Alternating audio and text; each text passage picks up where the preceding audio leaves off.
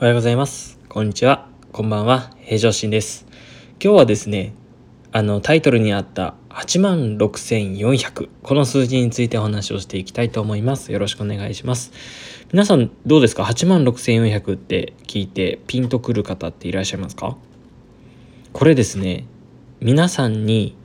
絶対関係のある数字なんですよ。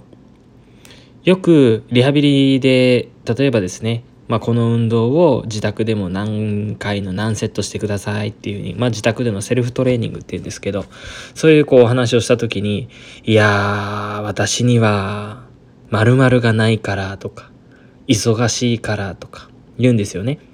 その時にちょっとお話をする内容になります。まあうすうす皆さん気づかれてる方がいらっしゃいますけれども答えは時間になります。時間です、えー、1日は24時間あります。で1時間は60分です。で、60分は24時間なので、60×24 が1440になります。1440分あるんですね。で、そこをまた60でかける。いわゆる秒です。なので、86,400秒が1日の秒。いわゆる時間になるわけです。で、実際トレーニングをする中で、まあ、いろんなこう運動を自宅でしてくださいねって言うと、大体やっぱり最低でも15分ぐらいかかるんです。ぱ15分をどこでどう捻出するか、いわゆる作るかなんですね。これなんでここまでしつこく言うかというとですね、いやまあ前のリハビリだったりとか、まあ前のこのコンテンツでもお話をしたんですけど、正直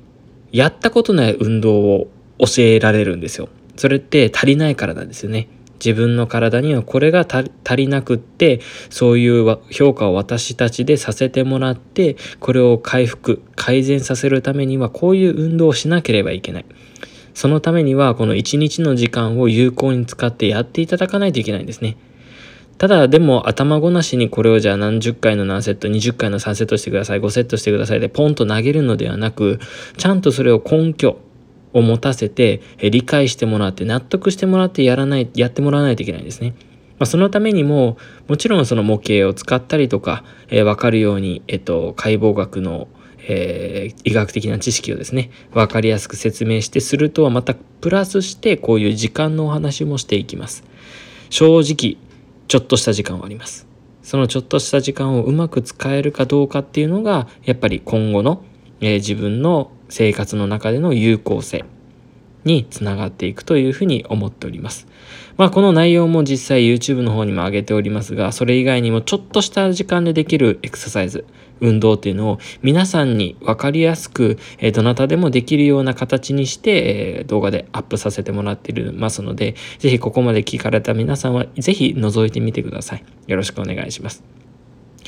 まあこの、えラジオ、えいわゆるえ、ヒマラヤさんのアプリを使って上げている内容ですけれども、なるべく毎日上げていくように努めていきたいと思います。えー、一人でも多くの方にこれが伝わることを願って、今日はこれで終わらさせていただきたいと思います。えー、貴重なお時間ですね。だいたい今で言うと3分から4分ぐらいですか。になっておりますが、3分半ですね。貴重なお時間ありがとうございました。えー、皆さんにとって本当により良い一日になりますように、えー、情報をどんどん発信していきたいと思っております。ご清聴ありがとうございました。それではまたお会いしましょう。